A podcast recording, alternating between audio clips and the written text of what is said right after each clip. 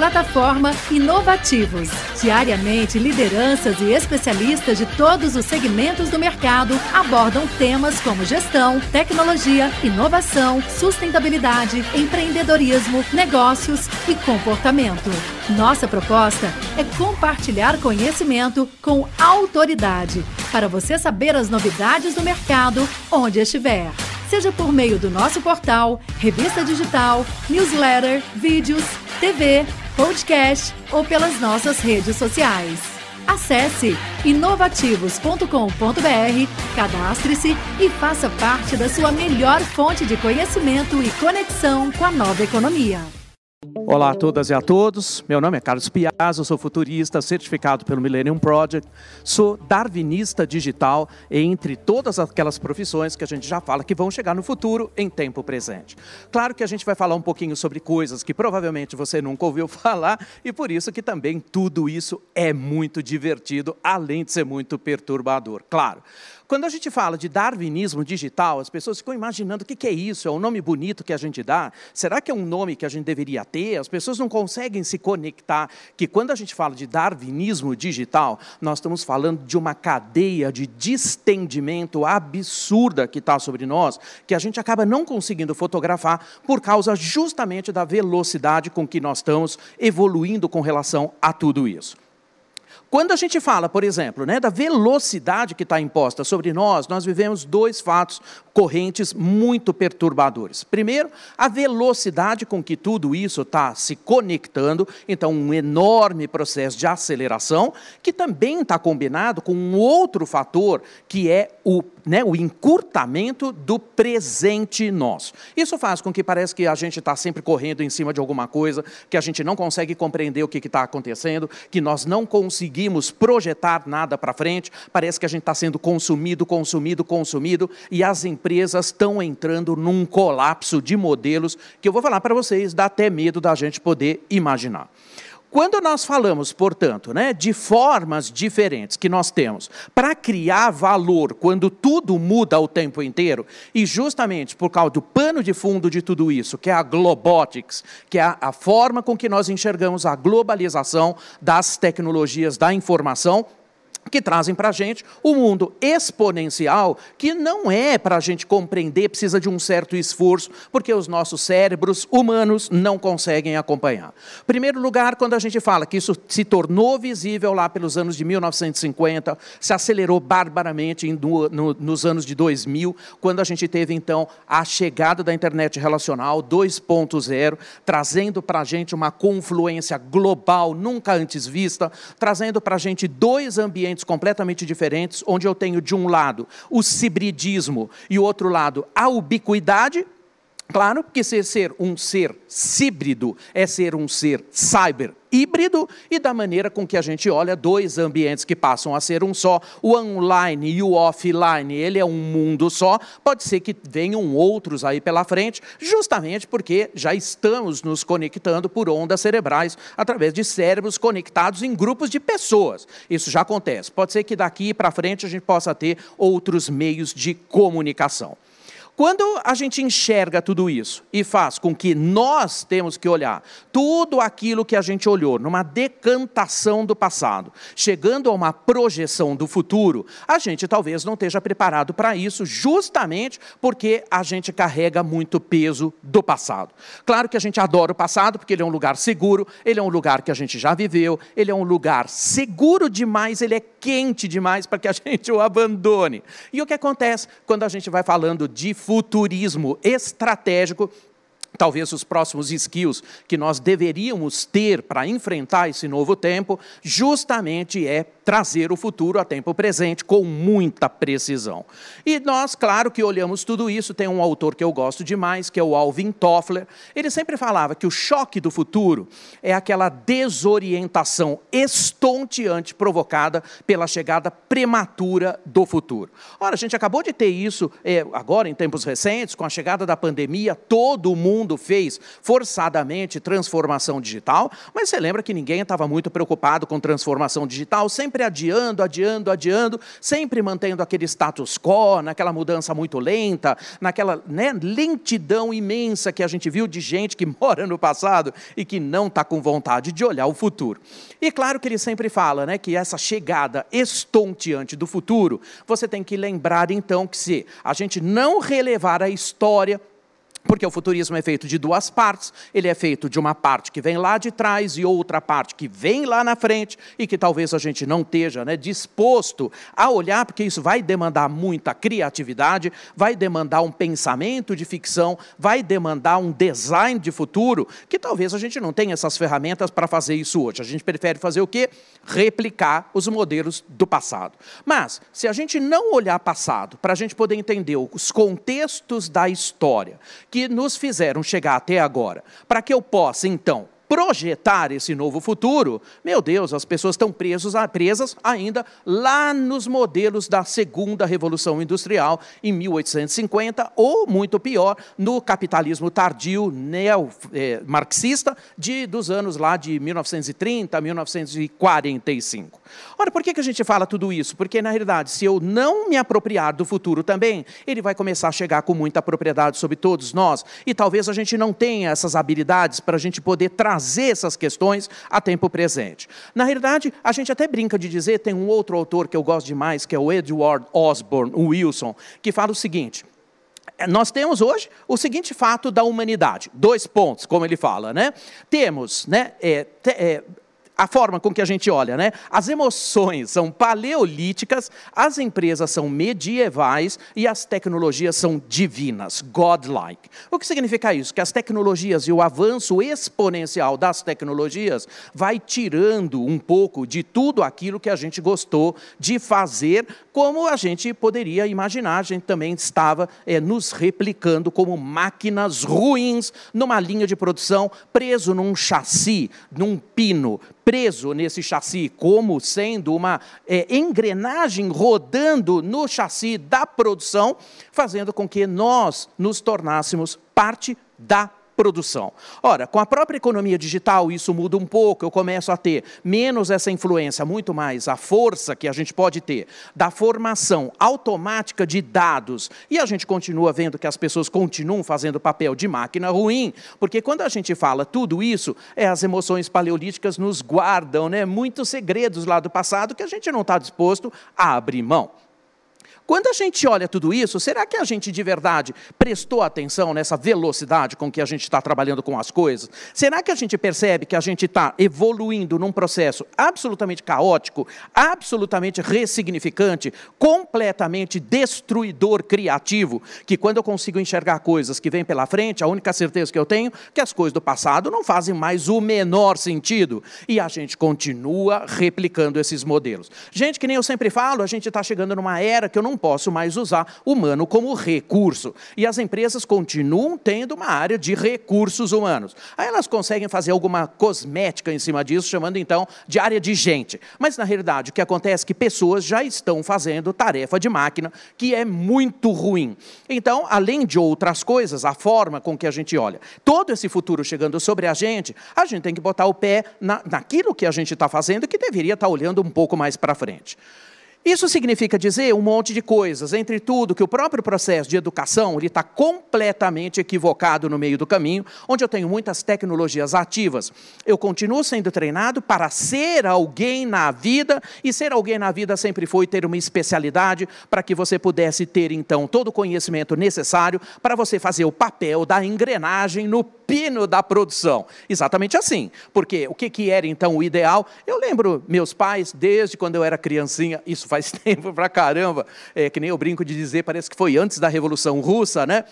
Meus pais falando assim: olha, você tem que estudar muito, você tem que ser super bom, você tem que tirar notas boas, você não pode repetir de ano, porque isso era uma saga de heróis, eu tinha que ser bom em todas as especialidades. Para quê? Para eu ser então alguém na vida. O que, que era ser alguém na vida? É chegar a, a, ter um diploma, né? que isso é uma coisa hoje também que a gente coloca sob júdice, a gente olha a paixão com muito mais potência do que um estudo forçado com relação a alguma coisa que eu nunca quis fazer, não é isso? Que além de tudo ainda temos esses pontos, e claro claro que quando a gente olha a projeção de tudo isso, você então ser contratado por uma grande empresa, ter um cargo de chefia, ser um cargo reconhecido, você ia ter grana para você poder finalmente ter coisas. A gente foi forjado uma vida inteira para ter coisas.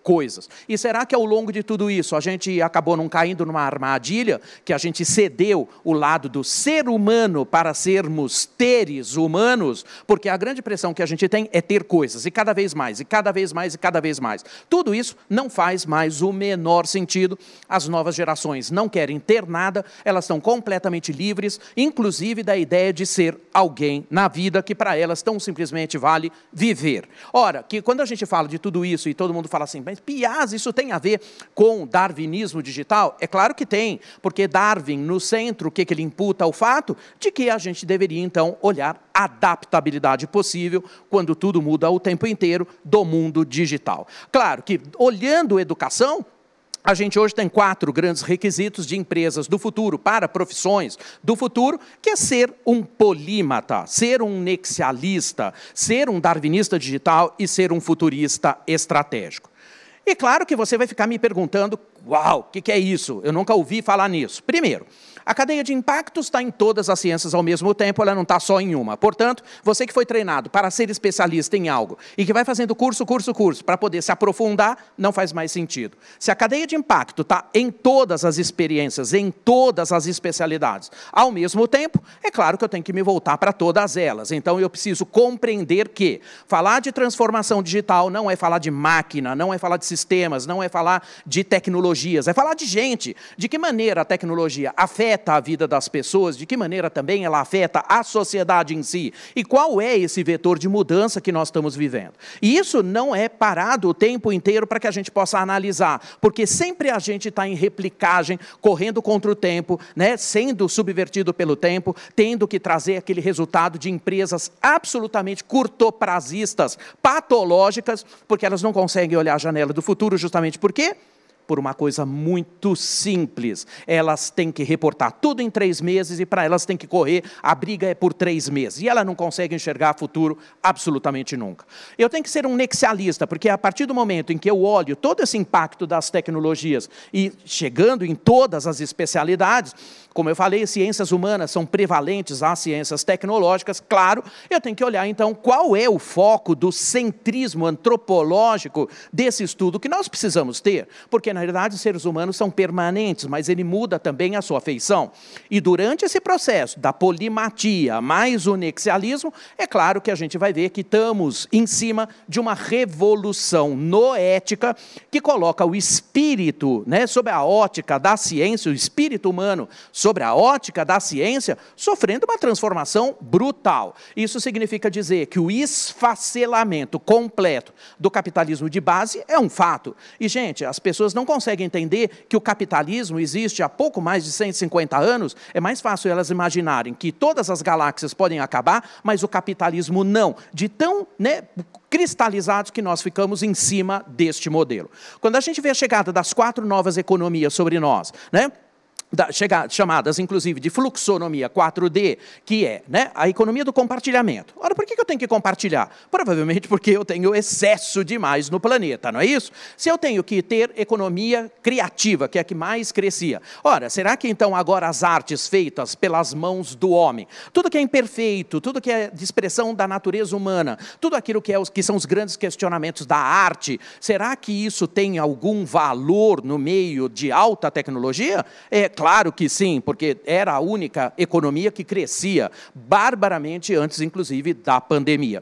A economia né, circular, que vem do berço ao berço, do cradle to cradle, né, que é o mundo total da sustentabilidade, como a gente já olhava, e não é à toa que quando chega a pandemia, é claro que o Fórum Econômico Mundial coloca o novo Zeitgeist, que é o espírito do nosso tempo, pautado no ESG, porque quando morre muita gente, todo mundo ao mesmo tempo olha que a pandemia pandemia tirou da gente muito mais coisas importantes do que a gente pode imaginar, porque ela roubou da gente a garantia do seu emprego, a garantia da sua renda, a garantia da sua permanência, a garantia da sua continuidade de vida, além de tudo, ainda roubou suas garantias da própria vida. Você para e pensa: onde morre muita gente, a gente tem que voltar um pouquinho do conhecimento que nós podemos ter para colocar pessoas e planeta em primeiro lugar, todo o resto viria depois. Gente, nós estamos botando fogo no telhado de casa. A gente não consegue perceber que a gente está acabando com o nosso próprio habitat. Portanto, o novo Zeitgeist, durante a pandemia, pautada pelo Fórum Econômico Mundial,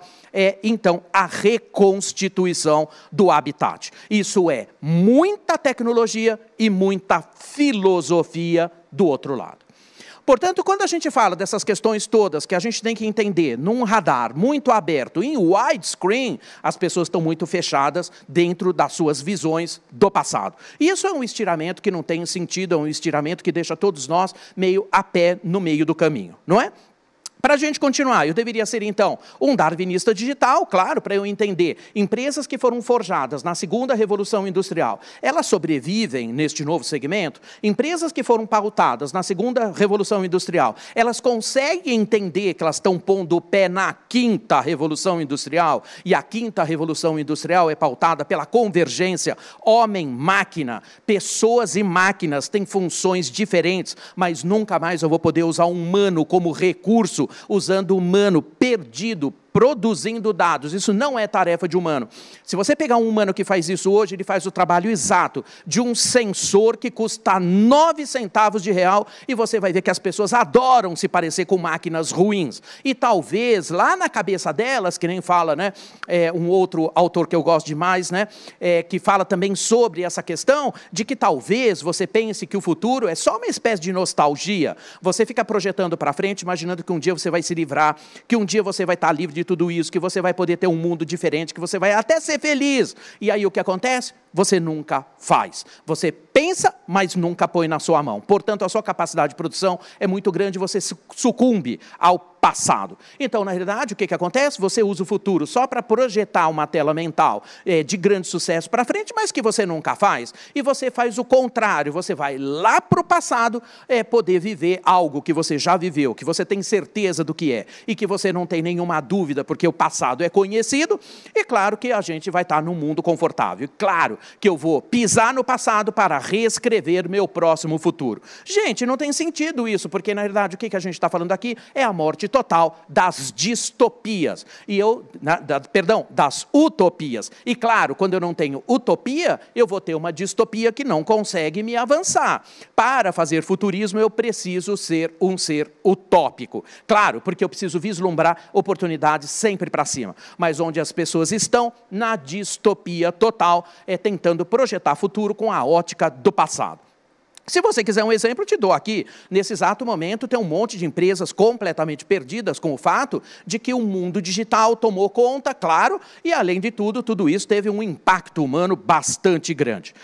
O que, que a gente fala de impactos humanos? Né? Isso é bastante grande. Do que, que a gente está falando? É claro que quando a gente olha futurismo, a gente está olhando aqui sobre a égide de um deus da mitologia grega, que é o Janus. Né? O Janus, lá pelos deuses primordiais, o que ele traz? Ele sempre, não sei se você sabe, ele tem duas cabeças. Uma cabeça velha olhando para um lado, uma cabeça nova olhando para o outro. Não é à toa que o mês de janeiro começa por causa do Janus. E não é à toa que quando você abre uma janela, você está falando do Janus. Por quê? Porque você vai abrir o teu, a tua mente a algo que está lá fora. E claro que quando a gente fala sobre tudo isso, o Janus, ele administra tudo aquilo que a gente fala dos olhares do passado e dos olhares do futuro. Então, o primeiro horizonte é tudo que degenera, o terceiro horizonte é tudo que se regenera nesse processo, e é claro que no horizonte 2 eu tenho que trazer as inovações que fazem a ponte entre uma coisa e outra. E é claro que quando você põe na balança tudo que foi o exercício né,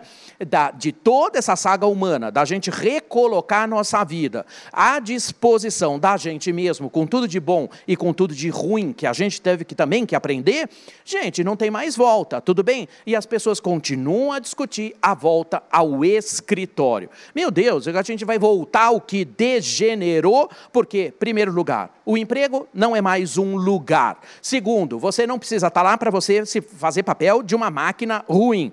Agora você pode estar junto com os teus filhos, vendo teus filhos crescer, que era uma coisa que você não fazia. Você voltou para o lugar de origem, você foi para a sua cultura, você está perto dos amigos, você está perto da família, com cheiro da comida da mãe do lado. Isso regenera com muito mais peso. E é claro que quando você sabe que o emprego não é mais um lugar e eu posso trabalhar de qualquer lugar, eu não tenho retorno ao escritório. Eu tenho uma coisa muito mais avançada, que é o Office Anywhere. Eu posso fazer isso em qualquer lugar do planeta, nunca mais fantasiado de uma mandioca, preso, latitude e longitude, no centro do CEP de uma empresa. Isso não faz mais o menor sentido. Além de tudo, como eu estava falando um pouquinho antes de entrar aqui, porque eu sou mal criado, né? Falando que, além de tudo, as empresas são arrogantes como a gente não pode imaginar, não é? Elas decidem até que horário você vai ser mais criativo. Das 9 às 17, você tem que ser criativo. Gente, não posso ser criativo em qualquer outro lugar? Entre ter meu filho, né? É, brincando comigo, ter o meu cachorro brincando comigo, quando todo mundo dormir, talvez seja o horário que eu tenho que ser produtivo. Então, quando a gente olha todo mundo trabalhando de um jeito completamente completamente diferente. A gente fez uma coisa terrível no meio da pandemia, que é regenerativa, que a gente vem juntando os três avatares da nossa personalidade, porque desde a segunda revolução industrial a gente criou três personas de nós mesmos, da nossa mesma personalidade, que era o viver, o trabalhar e o aprender. E talvez você não tenha percebido que você se vestia para ir trabalhar, se vestia para viver e se vestia para aprender. Ora, o que será que a gente está tá preparado para ver tudo isso? Porque, na realidade, o que acontece? O mundo do home office, vamos chamar de home office, que também já foi, não é mais esse né, o segmento. Gente, a gente está lindo da cintura para cima, porque está tudo online, da cintura para baixo, meu Deus, é melhor nem perguntar, porque é uma desconstrução absolutamente total. É claro que isso traz para a gente um conforto mas que também vai demandar da gente uma certa disciplina para a gente poder tocar também nestes pontos. E é claro que quando a gente olha tudo isso, o futuro chegou sobre nós e talvez a gente não tenha a forma como enxergar isso de uma maneira divertida, vou chamar assim. Por quê? As pessoas ficam tensas porque, ai meu Deus, e o normal? Que, que, mas que normal? Não tem normal nunca mais. As pessoas pensam que voltando para aquilo que elas viveram, elas vão encontrar alguma paz. Não, não vão encontrar, porque o normal não está mais lá. Tudo aquilo que o caos roubou da gente, a gente não consegue trazer de volta. Então é normal nunca mais. Então essa densidade digital que deu força para nós, meu Deus, faz uma, uma vida completamente diferente, uma expectativa de vida completamente diferente do que a gente tem hoje. E quando a gente fala então de futurismo estratégico, as pessoas ainda conseguem me perguntar é, o que, que faz um futurista, se a gente faz mapa astral, ou se a gente é, descobre se uma pessoa vai ter sorte ou não. Claro que não. A gente se apropria de tudo aquilo que é sinal forte do passado, que vem permanente no presente. Ele pode virar uma hype, ele vira uma tendência, ele vira uma convergência, ele vira um sinal forte, que pode virar uma tendência muito forte. O que, que a gente faz? Vai lá e captura né? Qual é o grande valor do futurismo sobre nós? O futurismo estratégico te dá as ferramentas na mão para você poder se antecipar às mudanças. Claro que se eu estou muito rendido para o passado e eu tenho que me antecipar às mudanças, é óbvio que eu tenho que ter hoje um futurismo estratégico colocado de um jeito muito diferente para a gente olhar. Então, falando daquela última, quarta né, posição que a gente tem como profissionais do futuro, é sim se apropriar do futuro com muita exatidão, porque na realidade eu tenho que enxergar então o que está acontecendo no meio disso tudo. Por quê? Transformação digital mexe na nossa maneira de viver, na nossa maneira de reagir, na nossa maneira de se conversar, de nos relacionar, mexe com a forma com que eu consumo, mexe a forma com que as empresas se pronunciam, claro, e a gente vai ver que tudo isso acaba entrando num colapso total. Quando a gente coloca os vetores de base, então, né? Que a gente deveria olhar o que, que o futuro traz para todos nós, é claro que a gente vai enxergar que muitas coisas não fazem mais sentido. Em primeiro lugar, quando a gente fala sobre o capitalismo de vigilância, que trouxe para a gente um mundo do altíssimo consumo, da era do capitalismo é, estrela, artista, como fala Hobsbawm, como fala Lipovetsky também, né? dois grandes super é, filósofos contemporâneos, meu Deus, as pessoas são movidas a hiperconsumo, a hiperconsumo, a hiperconsumo. Sabe por quê? Porque talvez felicidade para ela seja exatamente o momento em que o entregador do Mercado Livre deixa as coisas na sua portaria. É felicidade instantânea, felicidade idealizada, onde você tem coisas e ela se desfaz, onde você tem coisas e ela se desfaz. Um modelo em completo desajuste com aquilo que a gente tem hoje. A economia da vigilância ou capitalismo de vigilância pelo hiperconsumo faz uma coisa horrível com as pessoas, horrível. E isso tem que botar o pé então em cima das big techs, que sim, espero eu que claro que sim, vá passar por pesadas regulamentações. Porque além de tudo, quando a gente olha a felicidade idealizada do outro lado, isso desemboca no suicídio, como fala Durkheim, que ele fala inclusive que suicídio é um espetáculo sociológico das cidades e ele além de tudo é narcisista, exatamente como é o mundo digital. Ele é altamente veloz, ele é altamente ressignificante, né? Ele tem algumas condições de ser completamente desintermediado e ele é também desmaterializado, e quando a gente olha isso também, ele não segue nenhum tipo de, de, de, regulamentação, então ele é desregulamentado também, e claro que a gente vê sobre a ótica de todo mundo consumir muito, isso leva as pessoas ao suicídio, passando antes por, pelo quê? Pela síndrome do, do transtorno narcisístico, onde você vai ver pessoas na internet batendo foto de você mesmo, né? Nos filtros do Instagram e levando para o cirurgião plástico para você ficar com a cara do filtro do Instagram. É uma coisa maluca que ocorre hoje, inclusive. Segundo passo, síndrome do, do, do corpo dismórfico, né? Onde você começa a achar que você habita um corpo que não é o seu. Portanto, toda a indústria da plástica, da transformação, de você se parecer com uma pessoa, porque você não se encara frente a frente do espelho. Né? Quarto ponto, terceiro ponto, né? burnout, né? quinto ponto pode levar ao suicídio. Então, quando a gente fala que toda a lógica do consumo digital te leva ao suicídio, a gente tem que parar um pouquinho para a gente poder ver. Felicidade para você, o que, que é, afinal? Naquela visão antiga que você tinha, que você tinha que ser alguém na vida, provavelmente felicidade é pagar boleto, né? Eu conheço muita gente que fala, ah, minha cabeça me leva para um outro lugar, eu adoraria ter feito alguma coisa diferente, eu queria ter um propósito muito claro, não consigo saber qual é meu propósito. Meu Deus, as pessoas nascem como? Pop-ups aqui na Terra, é isso? Porque se você não sabe o que você veio dizer aqui, você não sabe o que, que você veio falar aqui, se você não sabe né, qual é a sua importância, e mais ainda, se você não consegue dizer o que seria o mundo sem você, meu Deus, as pessoas estão perdidas no meio do caminho, porque na realidade, quem tem propósito faz tudo de propósito, mas quem não tem propósito vai fazendo tudo por acaso. E com a lógica da segunda revolução industrial, combinada com a educação de base, onde você foi treinado para ser alguém na vida, agora ser alguém na vida significa ser tão simplesmente você. Você está pronto para isso? E é por isso que quando a gente olha tudo isso, me dá nervoso, porque na realidade o que acontece? As pessoas não têm uma visão de futuro muito própria. Então, quando a gente começa a falar que entre algoritmos e androritmos, algoritmos é uma coisa conhecida de todo mundo, porque eu, se eu não sei muito bem o que é, eu pelo menos tenho uma vaga ideia, que é uma cadeia de comandos para uma máquina executar um determinado, é, uma determinada tarefa. Quando eu olho os, os androritmos, são capacidades humanas, e de que justamente entendendo que seres humanos fazem coisas lindas que máquinas nunca farão. Primeiro lugar, né, análise crítica. E o poder da análise da ambiguidade, isso é para seres humanos. Por isso que eu falei. Humanos para fazer perguntas, exatamente como falava Indira Gandhi, que o seu poder de fazer perguntas é a base de todo o progresso humano. Humanos para fazer perguntas, máquinas para respondê-las. Humanos para criar, máquinas para simular. Nunca mais confundindo humano com máquina, e isso é o distendimento total do que nós temos da quinta revolução industrial, onde a gente está pondo o pé. Tá ok? Então, na verdade, estamos na quinta revolução industrial e as empresas ainda replicando modelos lá do Fordismo de 1930, ainda do tempo do capitalismo é, neomarxista. Né?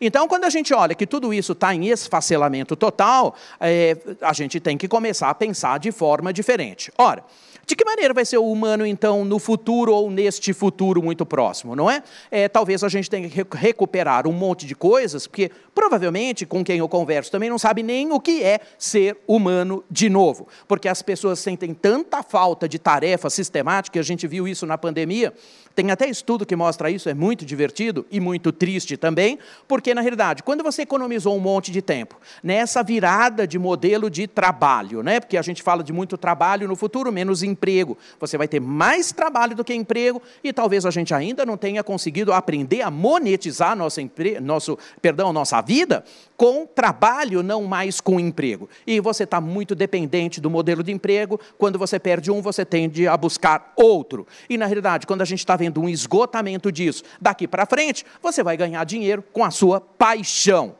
Será que a gente consegue entender isso? Que você só tem duas coisas na mão? Alta influência, alta autoridade, maturidade ética te leva a um novo segmento onde você se coloca no centro e você coloca fundamentalmente as suas provocações como modelo de negócio. E isso é o que a gente está vendo acontecer num novo mindset. Ora, quando a gente retoma então que a gente olha que essa figura do humano no futuro, ele marca um tempo estranho para muita gente, porque tudo que a gente economizou de tempo, a gente levou um sacode. Não é isso? Porque muita gente, e esses estudos mostram, meu Deus, eu não consigo imaginar, porque muita gente se jogou nos seus tempos livres a jornadas absurdas para ficar arrumando gaveta e armário. Quando você arruma muita gaveta e muito armário, sabe o que significa? Você não banca o ócio. Quando você tem o tempo livre, você não usa ele para fins criativos. Você tem que parecer uma máquina o tempo inteiro, você tem que estar em atividade o tempo inteiro, você tem que estar é, se sentindo útil o tempo inteiro. E isso é uma deformação daquilo que a gente passou pela é, educação de base, onde a gente não podia ter isso, porque na realidade o nosso mundo era o quê? A gente tem que aprender pela dor, a gente tem que aprender da forma mais difícil, para a gente nunca mais esquecer a gente tem que ser produtivo, a gente tem que colocar muito além, a gente tem que ultrapassar limites. Meu Deus, quem que diz tudo isso? A gente tem que ultrapassar limites, além do nosso? Quando eu tenho uma potência muito grande, que talvez você não tenha prestado atenção, do poder de cálculo que essas máquinas trazem, e eu estou dentro do nodo que está trazendo inteligência artificial geral em oito anos para cima da gente, que vai chegar a 600 petaflop, talvez você nem tenha parado para perceber o que, que é isso. Quando a gente fala de capacidade de simulação de máquina, nós estamos falando hoje de 200 petaflop. Eu sei que você não sabe o que é isso, mas, gente, 200 petaflop são 200 quatrilhões de cálculos por segundo. Você já consegue se bater com uma máquina dessa? Provavelmente não. Quando a gente fala, além de tudo, né, quando a gente olha para o futuro, tudo isso, uma plataforma pré-quântica chega a 600 petaflop. Uma plataforma quântica chega a 800 petaflop. 800 quatrilhões de cálculos por segundo. E se você pensa que para por aí, nada nesse mundo é estático, eu tenho ciência dos novos materiais que me amparam do outro lado. Já existe entre nós um material chamado germaneno, ele é material monoatômico, da espessura de um átomo, ele é flexível, ele é da família família do grafeno, não se sabe muito sobre ele, porque ele não tem mais de 4, 5 anos de existência. A única coisa que se sabe sobre ele é que ele é 10 vezes mais rápido que o silício. Se tudo isso que eu estou falando tem base em silício ele chega a 800 petaflop, daqui a pouco o que acontece? Você vai se dar de frente né, com uma máquina que vai pensar 8 mil petaflop, 8 mil quatrilhões de cálculos por segundo. E você está onde? Na porcaria do Excel, sendo subutilizado, tentando se replicar no humano com uma máquina muito ruim, porque você não faz frente a isso, não é mais o teu lugar, não é a forma com que você vai criar né, outras criatividades para o futuro, e infelizmente a alta tecnologia está empurrando, expurgando, expulsando o humano daquilo que ele adorou fazer, que é se parecer com uma máquina ruim. E além de tudo isso, quando eu vejo nas empresas, meu Deus, eu fico tão nervoso, eu já sou nervoso normalmente, né, mas eu sou muito inconformado com isso. Porque né, é justamente como a gente fala. As pessoas perguntam assim, Piaz, onde mora o propósito? E eu falo, na sua pior indignação. E eu não vejo ninguém muito indignado por isso, então, hashtag fica a dica, né? Qual é a sua indignação para você botar esse pensamento correndo para frente? Olha, por que, que a gente está falando isso? Porque você é preso lá na porcaria do Excel, sabe qual é o momento mágico de tudo isso? Que você está perdido naquela porcaria da fórmula, da planilha dinâmica, e você se acha o máximo, né? Porque você fala assim, uau, uma planilha com 132 mil colunas, né? Com mais 12 mil linhas, que você acha que sabe tudo. Gente, você nem percebeu que o fechamento da sua empresa nunca foi feito para fechar. Quem fecha é a auditoria, porque todo mundo está trabalhando com base de dados completamente partidas. Você não consegue saber a origem, você não tem confiabilidade sobre ele. Meu Deus, bota a máquina para fazer isso, não tem erro. Ora, captura no seu momento, momentum do latim zero, traz o dado, né, protege esse dado no blockchain, distribui para quem você quiser, e todo mundo está livre para fazer simulação. Meu Deus, máquinas para fazer simulação, eu preciso da tua criatividade para saber onde a gente desemboca. Além de tudo, para você saber que o tempo das máquinas preditivas acabou. Hoje nós temos máquinas prescritivas. A gente já tem a terceira onda do Business Analytics, onde as máquinas conseguem dar para você o seu melhor plano de ação. E você ainda está preso na porcaria do Excel para chegar naquele momento mágico, maravilhoso, que eu acho assim o ápice de um palco que não tem aplauso, que é quando você termina tudo isso e leva para o seu chefe, né? Que você fala assim, chefe, terminei. Ele fala, uau, parabéns, maravilhoso. É, Puxa vida, mas é tudo isso, eu não vou ler. Você fez um PowerPoint disso aqui? E ele fala, sim, claro, pois não, chefe, está aqui seu PowerPoint. Ele fala assim, uau, parabéns, maravilhoso. Eu não sei como eu viveria sem você, talvez daqui oito anos eu te dê 2% de aumento para dar para você um reconhecimento para você. E além de tudo, qual é o papel do seu chefe? Ele fala, ele fala assim: você pode fazer um favor para mim? Você candidamente fala assim: claro, chefe. Pois não, chefe. Sim, só se for já, chefe. E ele fala assim: muda a cor da bolinha para mim. Você virou o quê? Trocador de cor de bolinha de PowerPoint?